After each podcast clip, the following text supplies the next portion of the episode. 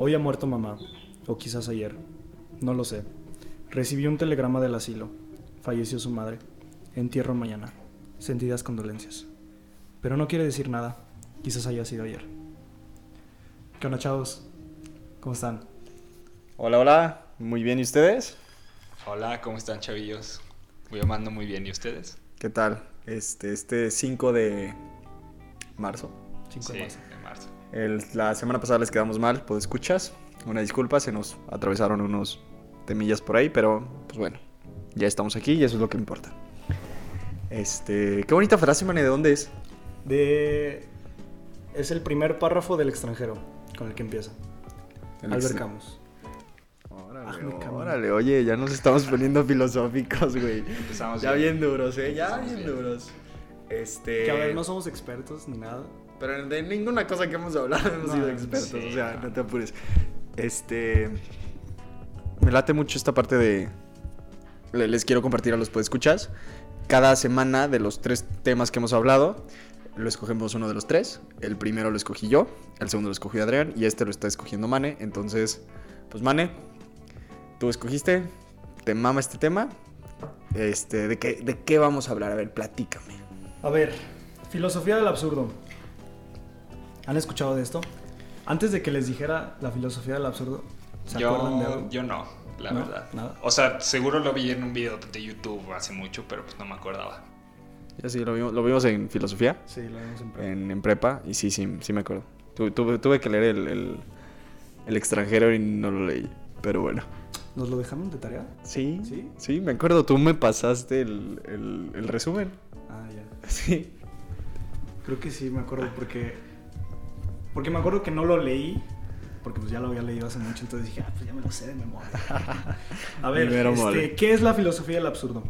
Bueno, primero que nada, la filosofía del absurdo es una corriente filosófica que surgió el- en en el siglo XX. Su mayor exponente o su principal o el único, podríamos decir, es Albert Camus. Albert Camus, para, según los franceses. Es argeliano, nació en 1913, fue periodista, pero tuvo problemas ahí con el gobierno. Digo, no voy a platicar toda su biografía, nada más un poquito. Se fue a París, ahí este, fue periodista, jugaba fútbol, tenía un pegue impresionante. De hecho, anduvo con una actriz española, María Casares, algo así se llama. Sí, creo que sí era María Cáceres. Sí, bueno. A ver, este, filosofía del absurdo. Primero que nada, ¿qué es filosofía? La filosofía intenta responder varias preguntas, ¿no? Más que nada plantea preguntas. ¿O qué dicen ustedes? Sí, sí, es... Porque, porque, pues no resuelve nada. Nomás te plantea. Ah, sí, es o esta... sea, se- te plantea unas respuestas, pero pues nunca vas a poder saber la realidad. Entonces, pues. Pero no, o sea, depende, depende de qué preguntas te, te planteas, ¿sí me entiendes? Porque haz de Sí. cuenta, si tu pregunta filosófica es sobre el buen gobierno, ahí sí puedes tener una buena respuesta. No Ah, la mejor, bueno, no, sí. no la respuesta, pero te Pero puedes si sacar. tú, así como filosofía de existencialismo, cosas por Más que nada Pues, plantea preguntas, ¿no? Ahorita vamos a ver si sí puedes tener una buena respuesta. Bueno, como ustedes saben, la filosofía plantea muchas preguntas sobre todo. Pero Albert Camus lo que más le pegó fue de dónde venimos, hacia dónde vamos, el sentido de la vida. Ahora, Camus creía que la vida no tenía significado, que el universo existía y que al universo nosotros le somos indiferentes. Y vamos a partir de este dato. El universo tiene 13.700 millones de años de existencia. Güey, es un chingo. nah, no tanto. Güey, son números como cuando te dicen gente billonaria, güey, que no puedes ni, ni dimensionar, No, no güey. o sea, que intentarlo dimensionar es como una pendejada, güey. Es como... La humanidad tiene de, de existencia 300.000 años, que sería el 0.0002% de la vida del universo. No mames, sí, es una. ¿Cómo les pega eso? Es una mierdita eso, güey. ¿No es nada? O sea, no es nada, güey. Aparte, güey, o sea, 0.002. Sí, no, 0- 0.002. 0.0002%. En en la humanidad, güey. Tú tienes como 20 años, güey. Ah, sí. la humanidad, güey. No mames, güey. O sea, piensas en cuánto fueron las pirámides, güey. ¿Qué te gusta? Está cabrón, güey. No me acuerdo, no me acuerdo qué dato era, Sí, güey. era un dato. Era un dato de, las que pirámides, de, de las pirámides a Roma, creo, hay más tiempo de de Roma a nosotros. Sí, de las pirámides de Egipto. ¿Qué? Creo, creo. O sea, chance me estoy comiendo unos datos por No, ahí. no, no, era al revés. Era más tiempo entre Roma y las pirámides. Sí, que por eso. a Roma. Sí, sí, sí. Ah, no lo No, sí, sí lo dijo bien, Sí. pero me saqué de onda. Ah, sí. Ah, Sí, o Sí, esta parte también de, de concepción del tiempo, güey, de los dinosaurios, güey, es como, güey, te imaginas Jurassic Park, güey, y es como, antes era todo así, güey, tiranosaurios rex, güey, estegosauros caminando por todas partes, pero, güey, hay más tiempo entre el estegosaurio y el tiranosaurio rex que entre el tiranosaurio rex y nosotros, güey. No, no. O sea, güey, son dimensiones de tiempo estúpidas, güey, estúpidas, no güey. No, güey, es como. O sea, ver para atrás, güey. Yo creo que a lo mucho, a lo mucho. ¿Qué, qué podrás, güey? ¿Décadas? O sea, de que acordarte de décadas para atrás, yo creo que sí puedes y para adelante. O sea, imaginarte décadas para adelante, sí puedes. Hacer cuenta, imagínate. Yo, este, sí me puedo mentalizar sobre. Hace más o menos como cuánto fueron 10 años. Bueno, también creo que es proporcional. Creo yo que ha de ser proporcional a lo que vives, ¿no? O sea, si un niño de 2 años, si le dices 10 años, güey, va a ser como. No, güey. Una no- vida. Ajá. Sí, güey. Pero es que un niñito, pues cuánto porcentaje de Sí, su vida De es su vida. güey? sí. Pero bueno, ya, estamos divagando. A ver. Entonces, a ver qué. Y la, la indiferencia del universo es lo que llamamos el absurdo. Es justamente lo que. Lo que estábamos platicando justo ahorita sin darnos cuenta que la distancia es tan grande que, que sim- simplemente es absurdo. Es absurdo pensarlo. Ahora, como nosotros somos insignificantes en el tiempo y en el espacio, nosotros lo que buscamos es este un significado en nuestra vida, ¿no? Sí. Sí, no, no, no, no creo que siempre lo busquemos. Sino más bien. Es como. O se nos da. Es como esa pregunta que tienes como en tu cabeza siempre. O sea, nunca, no siempre estás pensando en ella, pero nunca se va. Siempre Ok, sigue esa sí. pregunta en ti, ¿sabes? Sí, o puedes tener una respuesta predeterminada. Creo yo que eso puede ser una parte como muy. Muy certera. Que puedes ya no preguntarte de ello porque crees que ya tienes la respuesta. Sí. Que es un tema que vamos a tomar. A ver, este, el mito de Sísifo, ¿han escuchado de esto? No, platícame. No, yo tampoco.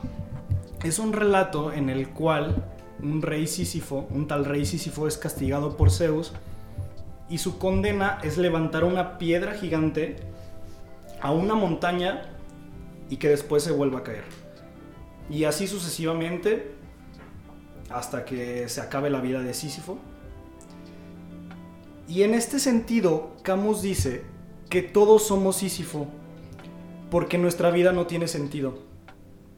Porque, a ver, este, nosotros podemos decir que hacemos muchas cosas diariamente, pero la verdad es que nos despertamos, trabajamos, comemos, dormimos. Levantamos la piedra, se cae y de nuevo. Es un ciclo. ¿Alguna vez ustedes se han sentido Sísifo? Sí, muchas veces. Yo me acuerdo en. ¿Qué fue? Tenía 15 años yo. Como tercero de secundaria. Este, una vez iba a la escuela.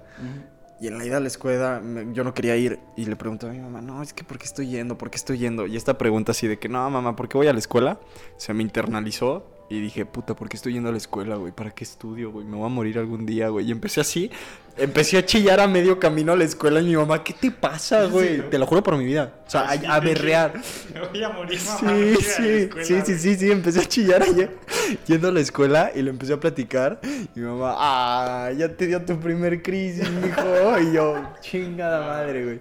Ahí yo, o sea, a partir de ahí no me he sentido tanto como si fue, yo creo que cada vez que te empiezas a sentir más, o sea, si, si- encuentras una buena respuesta o, sigues con esta parte, y la neta, mi mamá, al no ser una persona, vamos a llamarle dogmática, por no decir un o religioso, este no me, no me trató de imponer una solución fácil. Me dijo, pues mi hijo, así es la vida.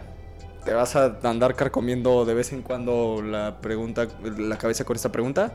Y pues, a ver qué tal. Oye, pero está bien. Sí, sí, sí. No, Yo, sí. yo hubiera preferido que me dijeran eso a llevarme a la iglesia. Sí, por eso dije, gracias a, a lo que haya sido, mi mamá no, no fue alguien dogmática. eh, o, tam- o también me hubiera dicho, no, tú estás para estudiar porque tu destino es este ser un gran físico, güey. Y yo me lo hubiera creído, güey. Me dijo, no, pues, a ver. Me- la neta, mi mamá ahí, ahí se, se la Se rifó. rifó, Se se rifó.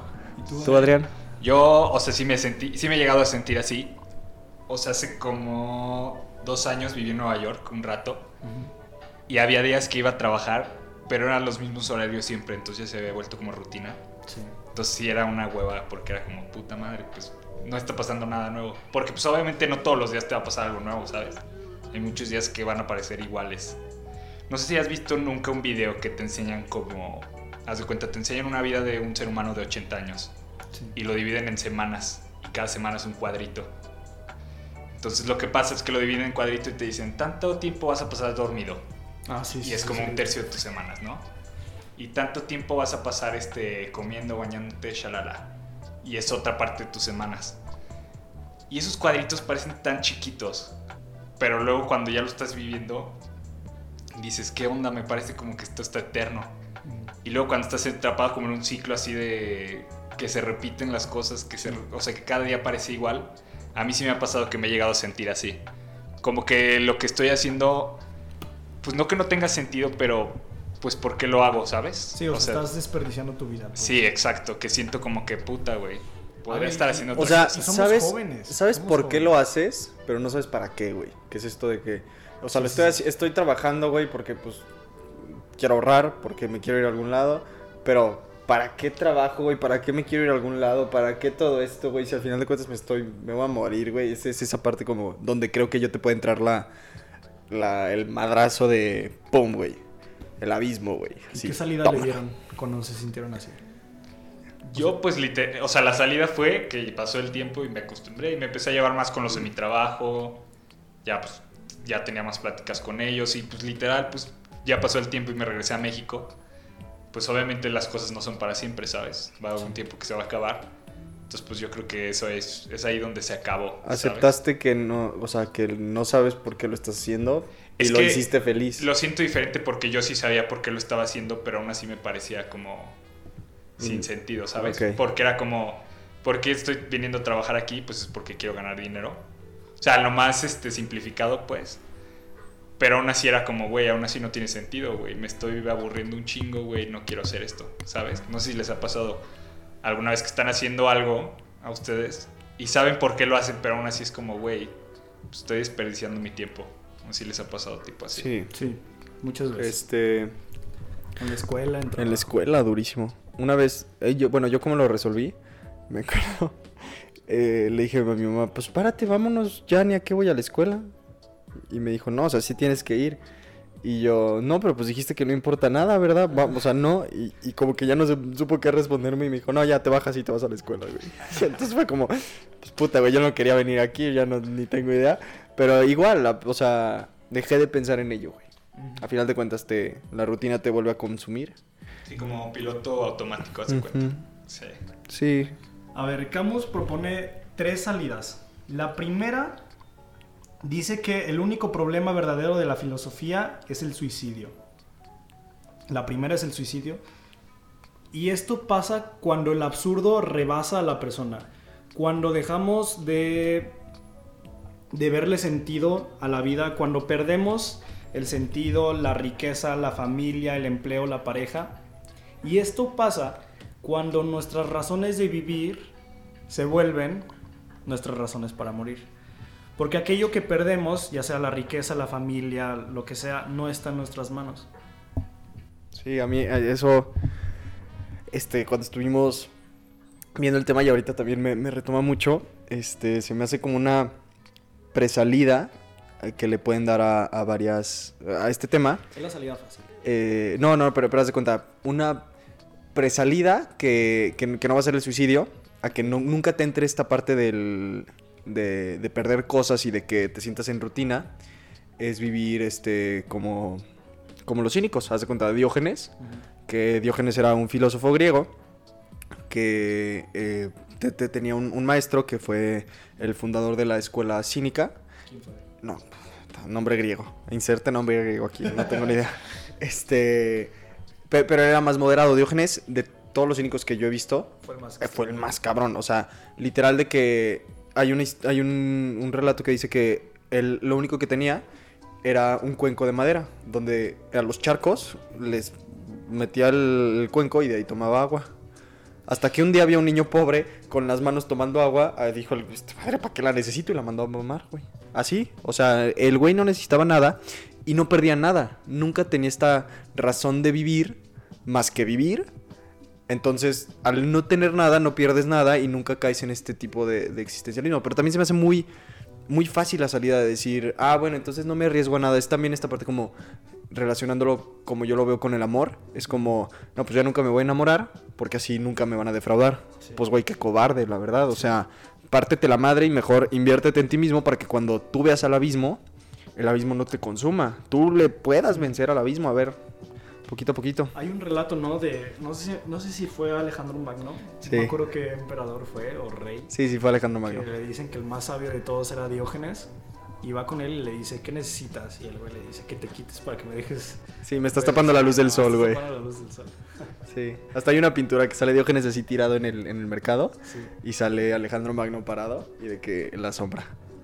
Sí, güey, está, está, no, Diógenes la era... segunda, La segunda salida es este, el suicidio filosófico, que lo relacionamos mucho con la religión. No es solo la religión, ahorita vamos a hablar de otras cosas que también puede ser el suicidio filosófico, pero el segundo lugar es la religión. Y es que la religión te da esperanza de mundos metafísicos. Y no, bueno, a ver, que la esperanza de mundos metafísicos no solo es de la religión, también puede ser la reencarnación, que, que la vida siempre es eterna, que, que pasamos de un cuerpo a otro y que nuestra vida... Y hasta, hasta, cosas sociales, imagínate, el, el comunismo, la, la- No, no por echar en cabeza ni a la religión ni al comunismo, o sea, no somos... No estamos hablando del, del comunismo ni de la religión, si están bien o si están mal, lo que estamos hablando es... Este... Te, te pone una visión a futuro, utópica, Sí. en donde tú vas a vivir y entonces ya no te cuestionas el qué tengo que hacer para vivir feliz, sino qué tengo que hacer para llegar ahí. Entonces te, te dan una salida fácil. Yo no, no, no me importa si, si no como hoy, porque es por la madre patria y entonces este, la ideología recae mucho ahí. no. Sí, la ideología recae mucho ahí en, en esta parte de una salida fácil a, a un problema existencial. A esto, a esto me refería con que no solo la religión, también posturas, este, posturas políticas. Y Camus describe que esta es una salida, el suicidio filosófico, porque esta salida no es personal. De hecho, muchas de las personas, incluyéndome y, y demás, que se encuentran con la filosofía del absurdo, incluso antes de encontrarse con la filosofía del absurdo, antes ya tenían sus respuestas del sentido de su vida gracias a la religión. Porque la religión te da un sentido que es comunitario, no es personal. Ahí no importa si tú, si a ti te gustan gustos personales, es- lo que sea que te guste a ti, no importa. El sentido de tu vida es comunitario y te lo da tu propia religión. Sí, te sientes acompañado en este viaje. Sí. O sea, sí, sí, sí, sí. Sí, de hecho, lo que Camus decía, bueno, que la realidad es una realidad más absurda, o sea, pues, carece de sentido. Entonces, lo que tú hablas de la religión, pues cuando las religiones se inventaron era para que las personas le pudieran dar sentido a lo que estaban viviendo, por ejemplo, antes que decían que el sol era un dios. Ahora ya vivimos en el futuro y sabemos que el sol pues, no es un dios, es una estrella. Pero pues la religión era como para evitar hacernos preguntas.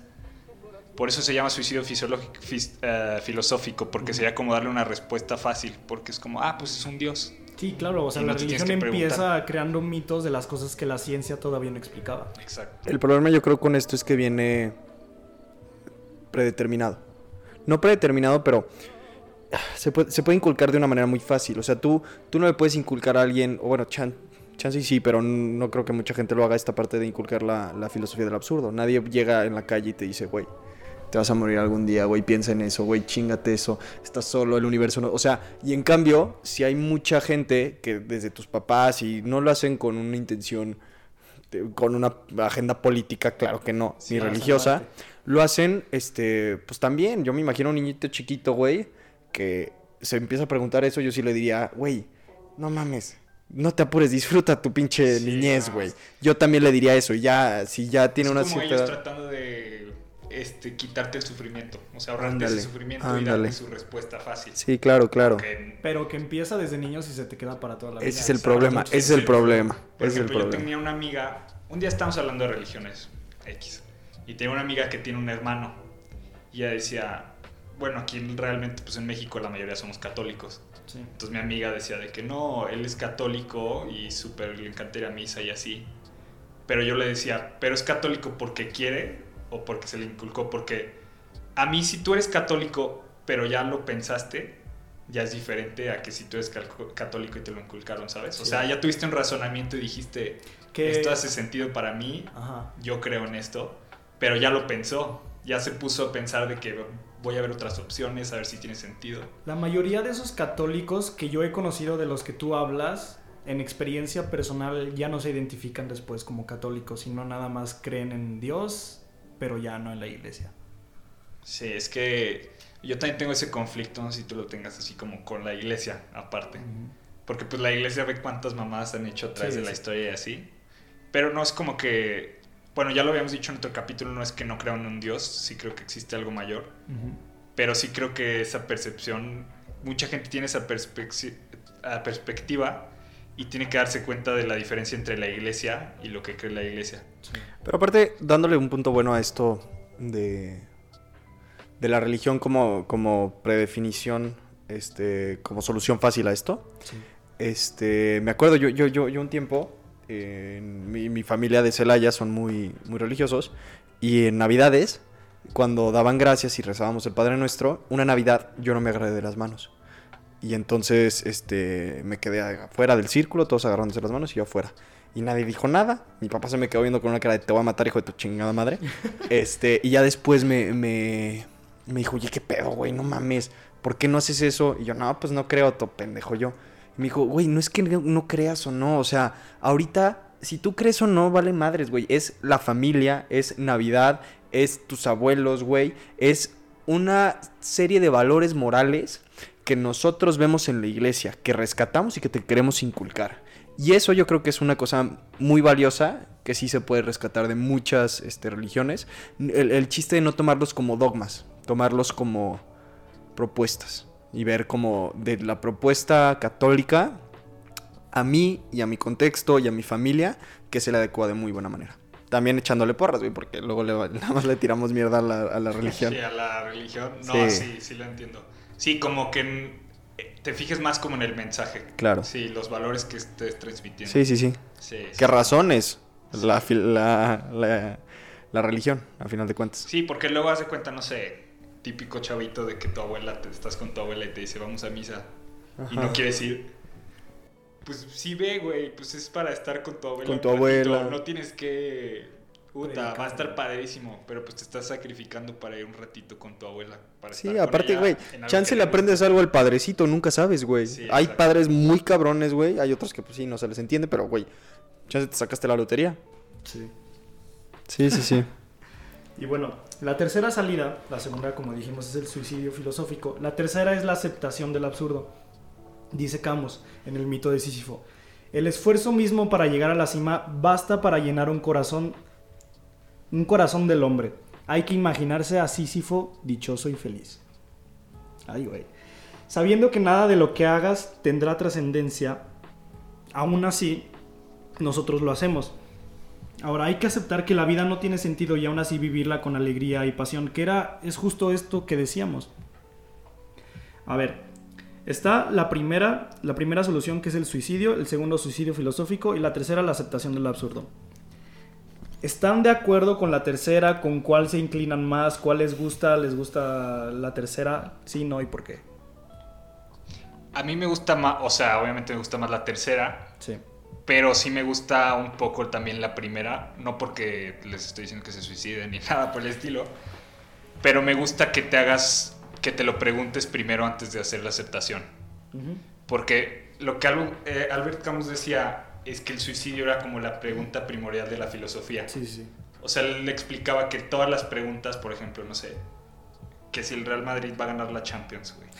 o de que, no sé, una pregunta así pendeja. Todas esas preguntas son secundarias porque realmente no tienen... Si gana o no, en tu vida no cambia nada. No tiene repercusión. Sí, no tiene repercusión alguna. El suicidio es la única pregunta que realmente importaría porque es si la vida vale la pena vivirla o no vale la pena vivirla.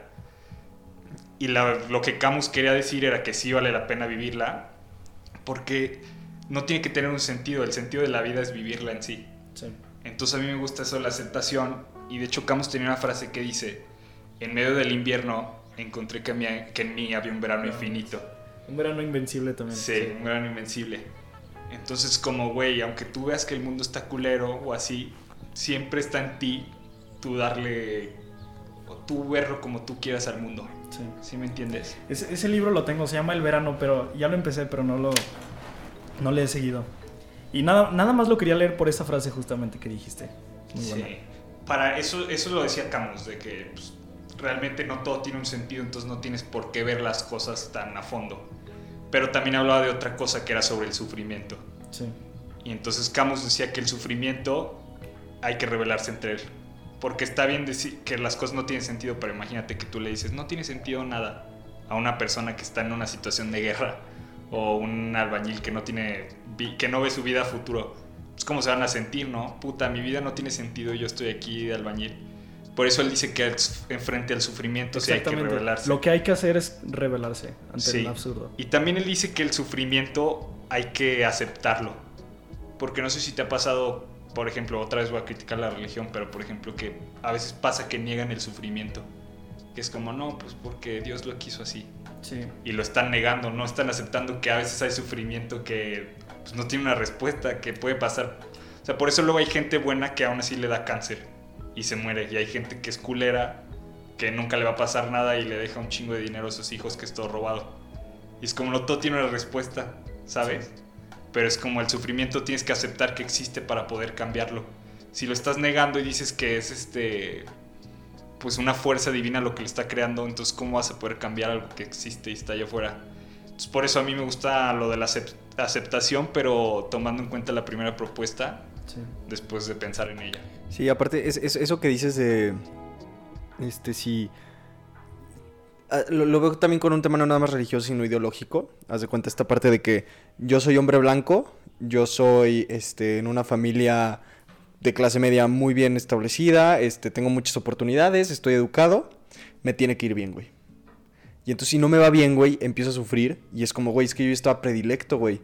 No, no, no, es que a mí me tiene que ir bien, yo, yo soy bueno y entonces esta parte de, este, de, de, eso que decías, de que no acepto el sufrimiento, no acepto, pues, güey, a veces no te va bien porque no te va bien, güey, chance sí la cagaste tú, chance no, o sea, y si sí, no importa de todos modos, eso te puede llevar a un, a una, a un suicidio, te puede llevar a una, una, parte que tú te dejas de reconocerte a ti mismo porque tú eras la parte de éxito y te tumba, y te tumba. Y es esta parte que decías de perder, perder el motivo de vivir, que se convierte al final en el motivo de, de morir. Y sí, me, gusta mucho la parte de, de la aceptación. Y en un punto voy, voy a tomar a Maslow que es como esta parte de lo que decía Adrián, este, de, que sí, un albañil no se va a estar preocupando sobre de que, ay, ya, pues no, o sea, no existe mi vida, digo, mi, existencia es momentánea y no importa. O sea, pues no, te vas a estar preocupando por, tengo que comer mañana, tengo que... Entonces, si tienes, llegas a un punto en la pirámide de Maslow, donde estas preguntas se hacen recurrentes, que la verdad no me sé bien la pirámide de Maslow, una disculpa. Es la, de necesidades, ¿no? Sí, sí este, en un punto que te empieza a llegar esta pregunta, es como, pues, güey, ya nada más saberte y aceptarte momentáneo, güey. O sea, nada más eres un, un, estado pasante de naturaleza que a final de cuentas se va a acabar, güey. Y aceptar eso, güey, y decir, órale, pues, le voy a echar todas las ganas, güey. Y a ver qué tal. Sí, también es así, tipo lo que tú decías de lo del albañil. Es como también tiene otra frase de Camus que dice que nada se convierte en tragedia hasta que el héroe se da cuenta de sus circunstancias. Si un albañil nunca se hace las preguntas, o sea, sobre sus circunstancias, de que por qué está ahí, por qué hace las cosas que hace, pues realmente nunca va a vivir una tragedia. Siempre va a estar como en la ignorancia perfecta, ¿me entiendes? Sí. Yo, fíjense que la, hablando de las tres, este, las tres salidas, la segunda, la de la religión, es como que la que más aborrezco, pero a la vez entiendo es como la solución fácil, la solución que, te entregan tus papás, tu familia para que creas en un Dios. Es como negar el problema y después sería el suicidio. He estado un poco cerca de, de, anécdotas de varias personas que se han querido suicidar, que realmente sí han hecho una carta a su familia y demás. Y luego como que veo las reacciones de la gente cercana y es como de, madres, o sea, este güey está loco, está mal, este y demás, pero no les puedo mentir que yo, o sea, no, no sentí un tipo de admiración, pues, hacia él, pero sí fue como un, güey, este güey está en el paso de, de ver qué pedo con su vida, o sea, siento que muchas de las personas que se han empezado a cuestionar qué onda con el sentido de su vida se han enfrentado con el suicidio de, por ejemplo, y mucho de esto puede surgir cuando tienes tus creencias religiosas y de repente se ven aplastadas porque alguien te dijo algo que te movió la cabeza y, empezaste a dudar. Y eso es lo chido del suicidio, aunque suene súper, súper mal, pero que te hace dudar. Y ahora la tercera opción que es este, la aceptación del absurdo. A mí me encanta, o sea, hay cosas que no me gustan y que sí me gustan, pero desde que yo empecé a leer a Camus, de verdad me quedé estancado en mis creencias religiosas a tal punto de decir es que no creo en absolutamente nada. Y ahí me quedé. Y más que nada porque, porque dije, a ver, si la vida no tiene sentido, y yo le doy un sentido, entonces sí me estoy revelando, pero a la vez estoy aceptando el mismo problema y me sigo fluyendo a través de él. Sí, a mí también se me hace esa parte que es bien difícil, güey. O sea, a 100% no creo que nadie acepte y, y asimile esta parte de, ok, soy Sísifo y lo voy a hacer con, con o sea, güey, yo no vería cómo podría de que neta sentirme, o sea... Dichoso. Ajá, dichoso. ajá, exacto. O sea, sí podría agarrar una rutina y saber, pero en cuanto me vuelve a pegar el abismo, puta, me voy a volver a sentir igual. No es como que, ah, ya estoy feliz, Yo acuérdate. siento que a lo mejor puedes encontrar, o sea, lo puedes ver con una situación dichosa si hay un fin. O sea, por ejemplo, si veas la situación de Sísifo, él no sabía cuándo, o sea, se podía que, pues era en el inframundo, o sea, podía estar ahí la eternidad y nunca se moría.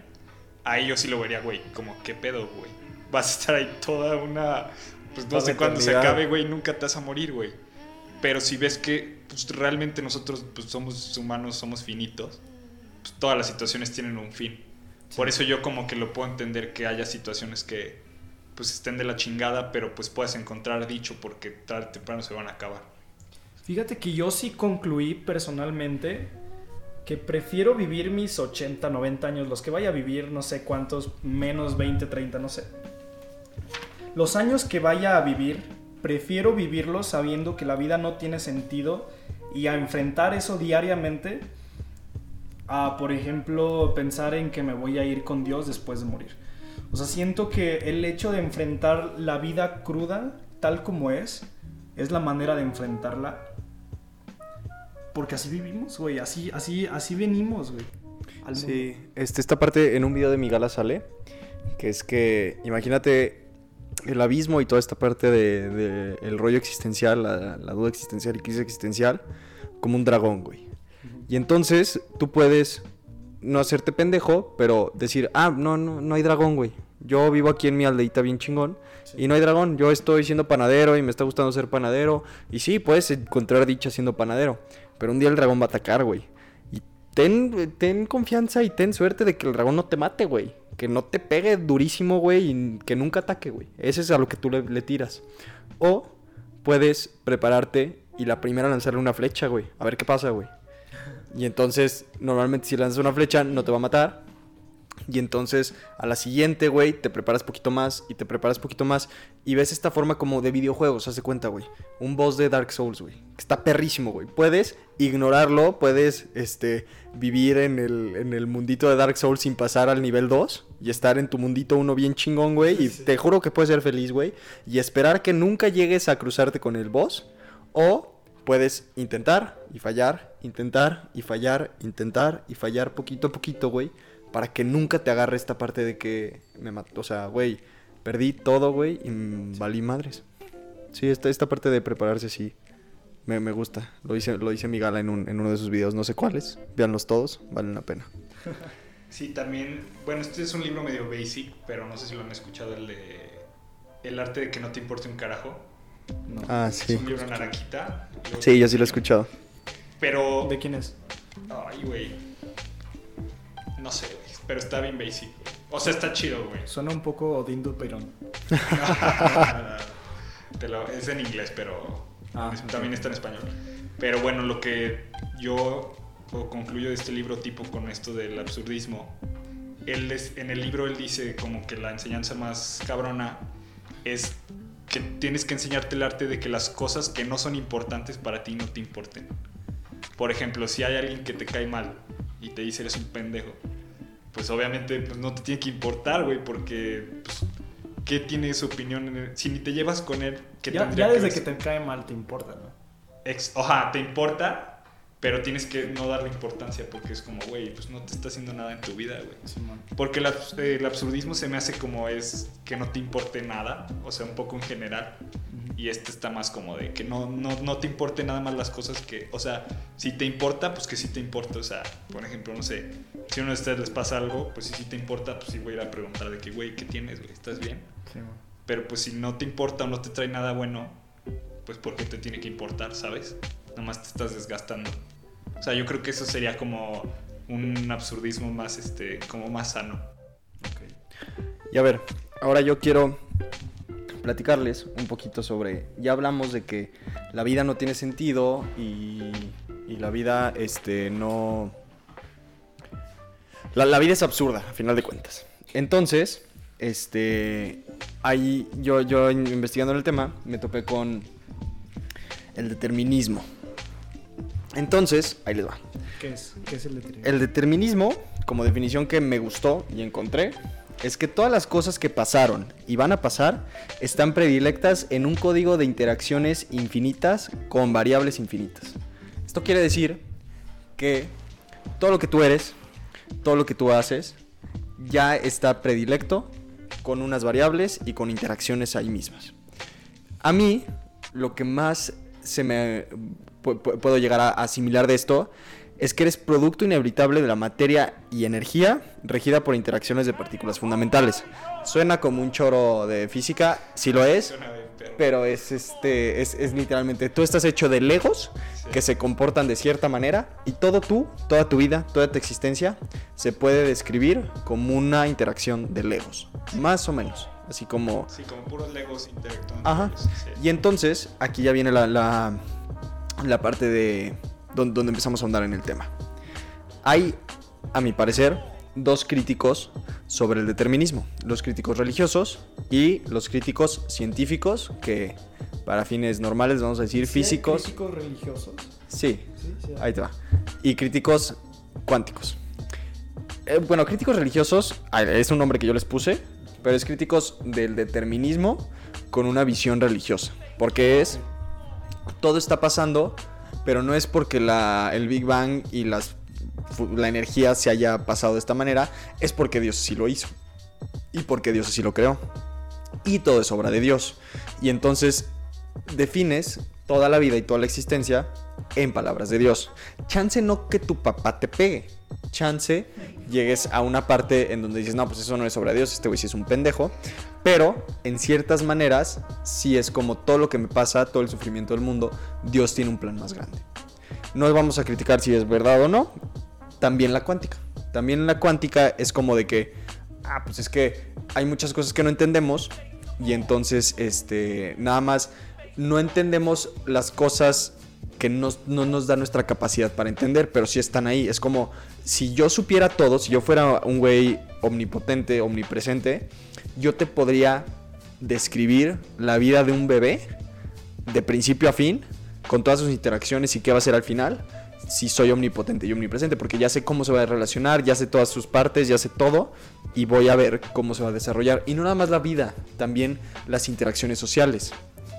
Esa es una parte de determinismo duro, que es ya sea físico, o sea, bueno, científico, o ya sea religioso. Entonces, la relación con el absurdo viene que si llegas a un determinismo, creo yo, ateo, en una parte científica, te puede llevar a una parte de... eh, eh, el- la, religión viene con ciertos... eh, perdón, vi- viene con ciertos este, beneficios, que se de cuenta... Tú tienes un plan, Dios tiene un plan sobre ti. Entonces, tú ya no recaes en ser nada más un agente. Tú eres una persona que alguien planeó tu vida y entonces el plan que Dios tiene que es benevolente te va a hacer bien.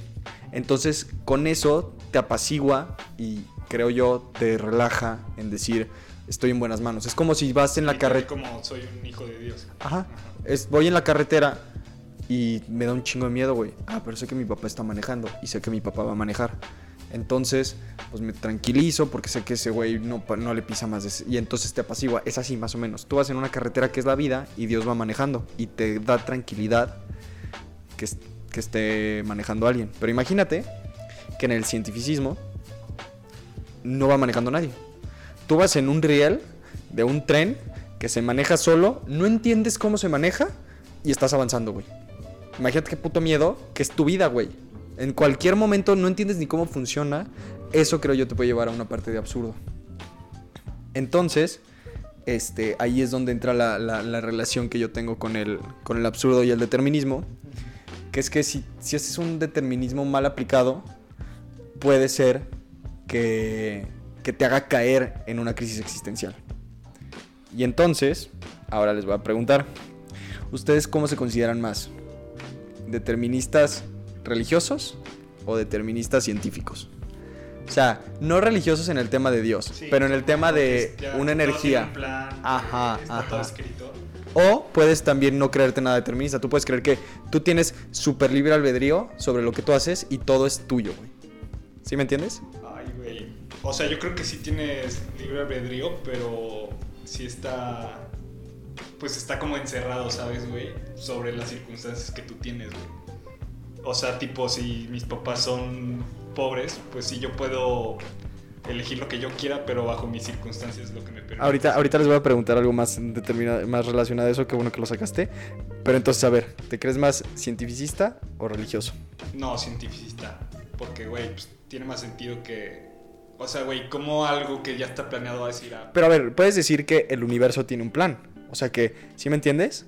Que el universo tiene un plan que es como esta, haz de cuenta, no, no tanto de un dios, pero haz de cuenta como de una energía y de todos somos la madre tierra y ah, más así, pero que el universo mismo. Entonces cuando tú te mueres, tú te haces uno mismo con tu energía y el universo. Y puedes creer eso. Entonces, con eso, que ¿te sigues sintiendo muy cientificista? Es que, güey, me siento como. Me pondría como en la mitad. Porque sí creo en algo así que somos parte del mismo universo. Pero no creo que el universo, el universo sea un plan, tenga un plan. O sea, yo pienso que el universo es indiferente. Y eres parte de un. Literal, pues está más cientificista porque, como tú lo pusiste, como si el universo fuera el tren. Yo siento que todos vamos en el tren, todos somos parte del tren. Pero pues el tren está solo. O sea, no siento que nadie lo esté manejando, ¿sabes? Tú puedes hacer, por ejemplo, tú dentro del tren, pues tú puedes hacer las cosas, pero estás atrapado en el tren, nunca vas a salir de él, ¿sabes? ¿Tú, Mané? Yo, a ver, este, dentro de lo que cabe de la, del determinismo en cuanto a la religión, yo creo que para nada eso, para nada. Porque creo que si yo estuviera de copiloto en un coche en el que va manejando Dios, y estamos hablando, el coche es mi vida, Ajá. es que entonces no es o mi bueno, vida. más bien la carretera, güey. Porque no, no hay que llamarle el fin de la vida, que es como una parte de esto mismo, es la misma vida, güey. Entonces, como me, me gustó mucho y me, me recordó esta parte de que este, estamos en un tren, en una vía que nadie sabe a dónde va, y el chiste del tren no es llegar, el chiste del tren es ir. Entonces sería lo mismo. Tu vida no es el, no es el coche per se, sino es el camino. Ok. Pero entonces, Dirigido, Si siento- dirigido ajá, si por siento- Dios. Si siento o si creo, si pienso que el camino lo dirige Dios, entonces yo creo que entonces esa no es mi vida. O no necesariamente, sí, pues sí, o no Dios, o sea, Es un plan que de hay Dios. una fuerza que, Mi vida es un plan que de hay Dios, una fuerza que según. ya está escrito. Haz de cuenta. O sea, no necesariamente Ahí te va, te, te voy a volver a poner otro. El, el ejemplo de la carretera lo vamos a refinar cada vez A más. ver, Tú quieres llegar, eh, que en realidad no, tú quieres llegar de un punto A a un punto B. Y el tren sigue una línea que quién sabe dónde va. Y el coche no es que Dios lo esté manejando. Ponle que tú sí vas manejando tu coche, pero la carretera, por dónde pasa la carretera, las curvas que da, que pasa por un puente, que luego sube, que baja, todo ese trayecto lo dirigió Dios. Él fue el ingeniero civil, él fue el ingeniero civil que planeó la carretera que es tu vida. Si, si a mí me pones ese ejemplo, nada más para revelarme, yo me salgo de la carretera y me caigo por el barranco. De que no, mi camino barranco. es este, Dios. Me caigo por el barranco nada más para decir tuve libre, libre, Libre albedrío. No, de verdad. O sea, yo creo que me iría más por el sentido. Eso fue muy extremo. Pero, pero sí siento que, que preferiría vivir pensando que tengo libre albedrío, pensando en que las cosas las hago porque yo quiero y no porque fue un plan de Dios. Aunque al final mi, mi vida se, se basa en puras partículas que interactúan por quién sabe por qué. De todos modos, escogería ese camino. Ok, ok. ¿Y tú? Sí, yo también. O sea, la neta, la neta, yo también. Pero bueno, este, entonces va. Ya, ya, ya acabamos con el religioso y el cuántico y explicar esto. Y ahora viene la segunda pregunta. ¿Qué tan deterministas son? Hay determinismo duro y determinismo suave. El determinismo duro es todo lo que te pasa, tú no tienes libre albedrío. Así, lo más duro que hay es que tú no tienes libre albedrío. Lo duro, pero no tanto es que tienes poquito libre albedrío, tus decisiones medio impactan en las cosas que pasan. Y el suave es que tú tienes mucha injerencia sobre lo que te pasa. ¿Tú te considerarías duro, intermedio o suave? Me consideraría suave, pero pensando en que las cosas que puedo hacer o puedo lograr son insignificantes. Que a pesar de que las quiero hacer no tienen ninguna repercusión en la historia, ni en el universo, ni en nada. Pero son tuyas. Pero son mías, ajá. A ver, repite, a ver, repíteme las. O sea, está el duro, que es todo lo que tú eres, todo lo que tú has sido y todo lo que ha pasado, sí es un plan de lo que tú quieras. Estamos determinados 100% a hacer lo que somos. Sí, ok. El segundo es que, que es intermedio, que es que tú tienes, sí, yo estoy predilecto a muchas cosas y me defino por muchas cosas que me han pasado antes, pero aún así yo he tenido libre albedrío de cierta u otra manera. Y el tercero es el suave, que es que yo tengo mucha injerencia, o sea, casi todo lo que ha pasado en mi vida es gracias a lo que yo he sido que yo lo he decidido. ¿Sí me entiendes? Sí, ya, ya te entendí. ¿Tú qué te consideras? Yo ¿Duro? el intermedio. ¿Intermedio? ¿Suave? Sí, el intermedio, güey. Sí, porque. ¿Tú habías dicho intermedio también? Yo No, suave. suave. Ah, suave. Sí, porque pues no es como que tú puedes planear. Tú no planeaste dónde naciste, güey. O sea, ¿sabes? Tú no puedes planear todo lo que te va a pasar o yo no puedo planear qué compañeros me van a tocar en la escuela. Sí, o no. cosas así, ¿sabes? Pero ya hablando de los compañeros que me tocan o no sé, de las circunstancias en las que estoy, ya puedo yo tomar mi propio camino. Las amistades que quieres. Este... Ajá, exacto. La carrera De que que me gustan estudiar. estas cosas, me voy a juntar con cierta Sí, gente. sí creo que es una mezcla de las dos. Sí. Porque hay cosas que no dependen de nosotros por más que queramos. Sí, Pues porque bueno. suave sería como puta infinito, güey. Ahí está. Justo le dieron a lo que quiero llegar. Siento que nuestro deber moral y práctico es nosotros dibujar nuestra propia línea entre qué tan deterministas somos y qué tanto libre albedrío tenemos. Porque sí, yo se las voy a decir con un ejemplo personal. Yo creo que no me puedo escapar de mis predilecciones culturales, sociales, de país y cosas mundanas. Lo que yo soy, o sea, yo hablo español porque nací en México y no hablo alemán porque no nací en Alemania. Eso es una predilección, eso yo no lo escogí. ¿O no lo haces tú? Yo me llevo con ustedes porque me cayeron bien, porque mis papás me inculcaron una cosa que hizo que ustedes me cayeran bien. Chance, no nada más mis papás me inculcaron, yo fui aprendiendo cosas, pero no fue por decisión propia. sí. Lo que sí tenemos decisiones propias es cómo reaccionamos ante esto. Cómo tenemos una, yo la llamo, falsa concepción de libre albedrío. Eso a mí se me hace como una, una, una mentira bonita. Es decir, si yo tengo injerencia sobre lo que va a pasar, porque así lo intentas hacer bien. Sí. Si crees que no tienes, te vale madre si es como, no, pues de todos modos no va a cambiar, güey, ¿para qué lo hago? Entonces te separas. Y esa parte de dibujar tu propia línea entre qué tan determinista estás y qué tanto libre albedrío tienes, es lo que les quiero preguntar ahora. ¿Tú dónde pintas la línea? Yo pinto la línea en cuánto poder tienes tú. O sea, para mí el poder es cuánto una persona puede cambiar su, su environment, pues. Imagínate, yo ahorita, ¿qué puedo cambiar? Puedo cambiar con quién me junto, qué como, qué hago, pero es a un muy nivel muy chiquito, o sea, no tiene cambios muy cabrones. Pero imagínate que yo fuera un empresario súper cabrón con una empresa enorme. No mames, mis decisiones influyen a cuánta gente. Entonces ahí ya tengo más, pues, pu- pues puedo cambiar mucho más cosas. Entonces tengo más poder sobre lo, pues, pues sí, sobre lo que me rodea. Entonces yo siento que es más bien, sí, tiene que ver con las circunstancias. O sea, en cuanto más vas subiendo en la escala de poder de la sociedad, o cuanto, no solo de poder, o más de influencia también, porque pues si eres muy influyente, pues influye sobre las personas y puedes hacer más cosas. Entonces yo siento que en cuanto más subes en la escala, más puedes cambiar de lo que te rodea. Yo hasta ya añadiría que es. Esta parte que tú hablas del poder, creo yo trae una responsabilidad. Porque es inmoral el tener tanto poder y el tener tanta influencia y no sentirte responsable de tus actos.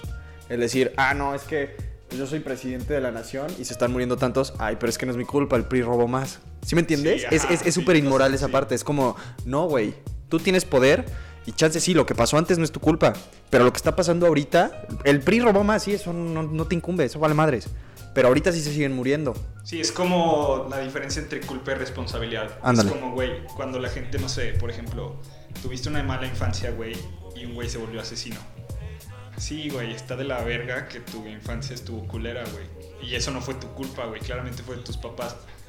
Pero es tu responsabilidad no seguir el camino que ya te propusieron, ¿sabes? Es tu responsabilidad. O sea, por ejemplo, ahorita que pusiste lo del PRI, pues sí, el PRI robó más. No sé si robó más, pero el PRI robó más, güey. Ok, no es tu culpa, claramente no es tu culpa. Pero tu responsabilidad es hacer tu trabajo de ahora en adelante, o sea, mejorar lo que te dieron. Si les estás echando la culpa, pues no estás cambiando nada. Si Claro, claro. ahí. Tú, Mane, ¿dónde pintas la línea? Pero, ¿dónde pinto la línea de qué? O sea, De más o menos, o sea, ¿tú qué tanta parte determinista te sientes? De que qué tanto... Sí, ¿qué, qué, qué- qué tanto libre albedrío crees que tienes a tu cont- O sea, haz de cuenta, tú podrías decir, yo la verdad siento que mi línea se pinta este, a niveles, no sé, existenciales. Yo tengo completamente, o sea, el libre albedrío para mí lo es todo. Entonces, como eres más suave, haz de cuenta, yo, yo podría decir que, que tu línea la pintas en una parte de lo único que se controla, que más bien que no controlas, son cosas este, de leyes físicas, haz de cuenta. Haz de cuenta como tu comportamiento, tú sí lo controlas, este, cosas así más bien como más mundanas, más sociales, tú sí tuviste injerencia y por eso eres lo que eres ahora. ¿En qué parte crees tú que tú tienes mucho libre albedrío y en qué parte crees que fuiste controlado? O fuiste predilecto, no controlado más bien, predilecto. Pues es que había dicho que determinismo suave, pero yo creo que más bien la línea no se pinta. O sea, es una mezcla de las dos. ¿Cómo? A ver, a ver, platícame, platícame. O sea, Invéntate, vale madres. que realmente sí tengo libre albedrío, pero pero lo que soy ahorita no es responsabilidad mía. O sea, sí, sí elegí qué libros leer y todo, pero las situaciones se me presentaron tal cual. Ok. Y eso no fue responsabilidad mía. Entonces sí es una mezcla de las dos. Y creo que hay que estar conscientes de que hay cosas que no, te- no somos responsables. Pero como tú dijiste, sí somos responsables de cómo reaccionamos ante eso. Ok. Igual. Ok, yo tengo algo parecido a lo tuyo, pero aún así sí tiene libre albedrío porque es como... Ahorita estamos hablando de Camus. Ay, me gustó. El tema no lo inventé yo y yo no lo busqué. Sí. Se me trajo hacia mí. Pero yo tengo la opción o no de leer a Camus. Sí, sí. ¿Entiendes? O sea, ya tú le estás metiendo más pasos. O sea, ya le estás metiendo más opciones a lo que quieres hacer. Ajá, Porque- exacto. Ahí es donde surge tu responsabilidad o lo que tú decides respecto a lo que te pase. Sí. O sea, yo te diría como un determinismo intermedio científico. Así, porque pues científico... Ándale, qué buena definición, Para que- perro. Para que hayas dicho, pues científico porque no creo que nada tenga... O sea, no creo que nada esté planeado o escrito desde antes. Intermedio porque siento que pues sí tengo poder, pero no todo lo, lo marqué yo, lo predije yo. Y también siento que lo puedes ir cambiando este de intermedio más duro, suponiendo que subes en la escala de, de la sociedad en la que estás. Ok. Pues bueno, estas son mis tres preguntas. Qué bueno que ya las respondimos. Este, ya ahorita ya vamos como en hora. Yo digo que Aparte se ya, pasó. ya, ya, ya, ya va a empezar a ser tarde. Que dicen una, una conclusión. Unas conclusiones A ver. personales. Ustedes. Este, te dejamos a ti al final porque tú eres el del tema, tú tienes A que ver, cerrar. este, A ver, yo, te- yo tengo A ver. una pregunta. A ver, dale, dale, dale, dale. Si viste que al principio estábamos hablando del absurdismo y como había tres escapes. Ajá. y era el suicidio ideológico. Digo, no, El suicidio, sui- filosófico. suicidio, suicidio Ahora, filosófico. Imagínate que tú creas una religión o tú creas una filosofía propia. ¿Sería suicidio filosófico o no? Porque tú estás creando tu propio sentido. Si lo tomas como dogma, yo digo que sí. Sí, sí, sí, sí. Como el comunismo. Ándale. O sea, si tú, si tú dices, no, es que yo voy a ser un modelo político, güey, que va a ser lo nuevo y fue propio, entonces, este, yo, yo ya, yo ya me escapé de esto. Pues no, güey, nada más te- tú lo inventaste, pero sigue siendo un escape. ¿Sí, me entiendes? Sí, sí, sí. Eso es lo que yo creo. Siento que es más como una pregunta retórica. Pero me gustó mucho tu pregunta. O sea, porque sí tiene sentido. Porque si tú dices que, que, que no vas a caer en el suicidio filosófico, pero al no caer en el suicidio filosófico, tú vas siendo dogmatizado por una corriente filosófica que, es- que en este caso sería el absurdismo.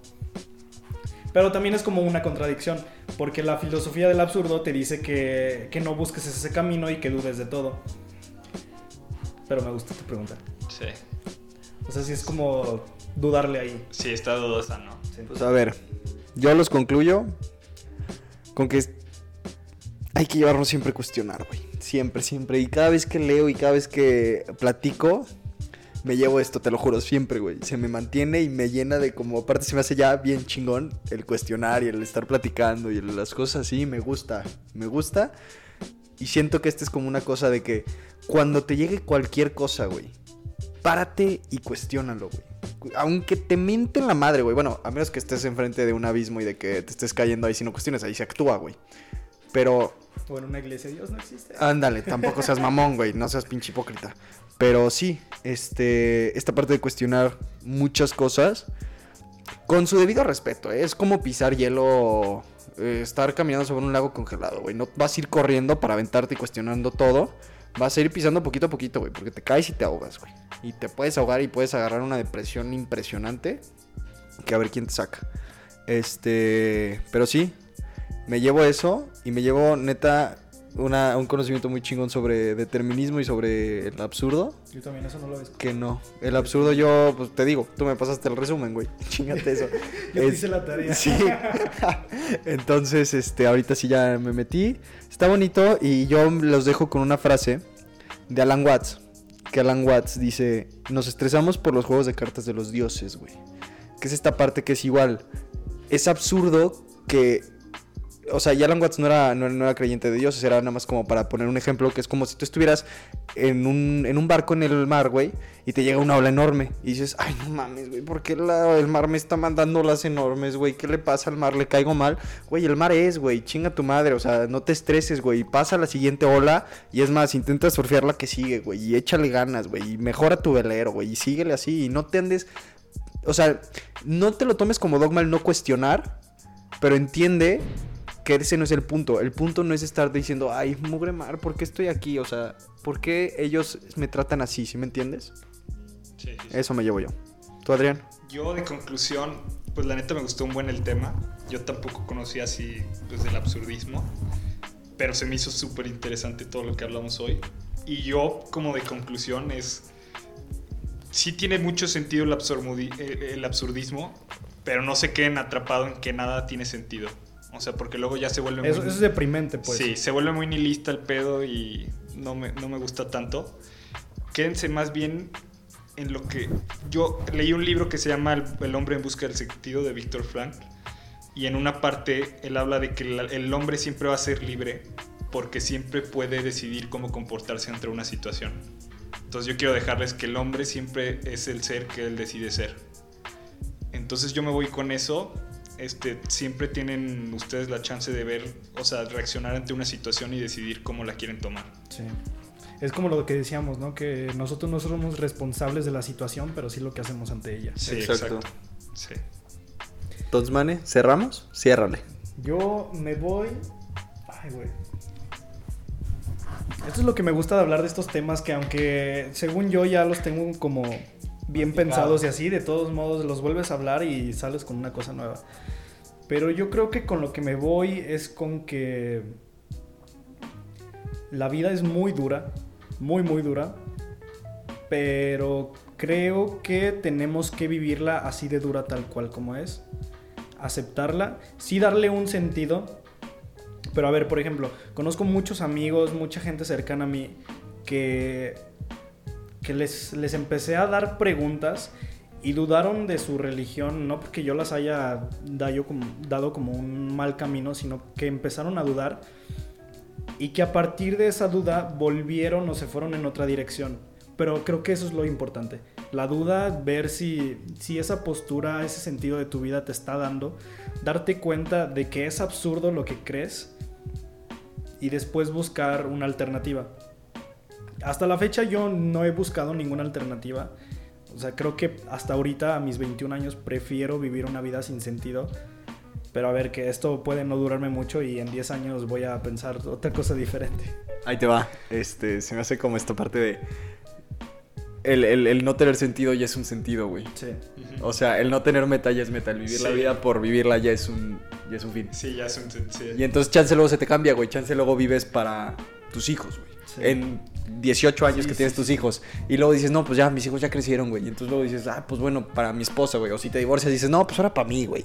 O mis cuates, güey. Entonces esa es la parte bonita, güey. Esa es la parte bien chingona de estarte cuestionando y de saberte momentáneo, güey. Saber que tus pensamientos y tus creencias son momentáneas, al igual que tú, güey.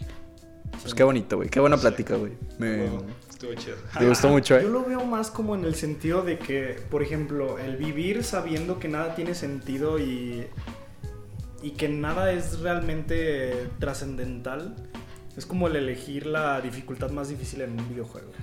Es más difícil vivirla así, güey. Y creo que vale la pena. Pero Sí, pues, claro. ya es depende de cada persona. Pues bueno, Pues bueno, gracias chavos por escucharnos. muchas gracias por escuchar este tercer episodio de Tertulia Vespertina. Nos pueden encontrar en Spotify y en Instagram como el mismo nombre. Yo fui Juan Carlos Usabiaga. Adrián Ortega. Mania Ayala. Mucho gusto. Y hasta la próxima. Un placer. Adiós.